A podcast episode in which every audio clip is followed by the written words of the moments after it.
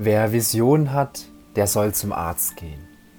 Dieser Ausspruch, der stammt vom ehemaligen Bundeskanzler Helmut Schmidt und als Hamburger, da war der Schmidt eher ein nüchterner Mensch. Klare Verhältnisse, eindeutige Aussagen, maximale Klarheit. Und das wünschen wir uns doch manchmal auch, wenn es um den Glauben geht. Wie einfach wäre es doch, wenn wir einfach eine Quittung bekommen würden bei der Taufe und dann wüssten wir für den Rest unseres Lebens, dass wir garantiert in den Himmel kommen. Aber mit dem Leben und auch mit dem Glauben ist das nicht immer so ganz eindeutig und so ganz klar. Manches bleibt eben unsicher und rätselhaft. Und zu diesem, was unklar bleibt, da gehören auch die großen Fragen der Menschheit. Woher kommen wir? Was ist der Sinn des Lebens? Und vor allem, was bringt die Zukunft?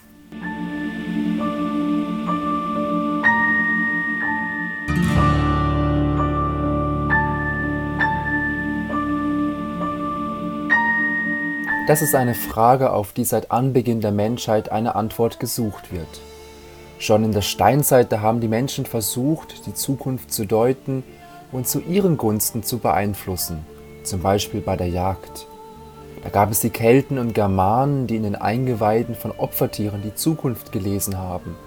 Oder sie warfen eben Hölzchen, um im Orakel ihr Schicksal zu deuten. Jetzt könnte man meinen, gut, das sind längst vergangene Praktiken, die haben nichts mehr mit unserer aufgeklärten Gesellschaft zu tun. Wir wissen ja, ob es am Wochenende regnet und wir können auch für die Zukunft Modelle errechnen. Aber in den letzten Jahren und Jahrzehnten da gab es immer wieder Menschen und Gruppen, die den Weltuntergang nahe bevorstehen sahen.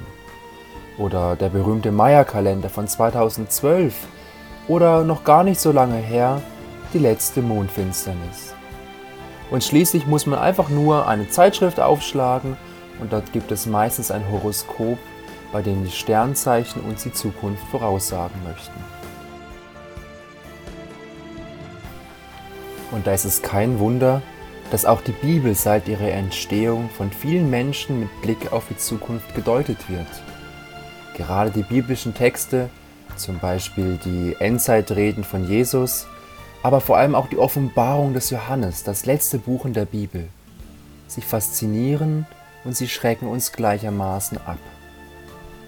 Die meisten von uns haben zumindest so ein bisschen eine Ahnung, wenn sie die Zahl 666 hören Manche kennen vielleicht auch die Bilder vom Antichristen, diesen apokalyptischen Reitern oder diesen Gerichtsdarstellungen. In der Kirchengeschichte, da war die Offenbarung eigentlich lange Zeit umstritten. Es war längst nicht klar, dass dieses Buch tatsächlich in die Bibel aufgenommen wird. Erst in der Mitte vom 4. Jahrhundert, da wird die Offenbarung von der weltweiten Kirche als biblisches Buch anerkannt und aufgenommen. Bevor wir uns aber in die Offenbarung und die Frage, was kommt, einsteigen, da schauen wir uns zuerst kurz die Umstände und die Hintergründe an, ohne die das Buch nicht zu verstehen ist. Musik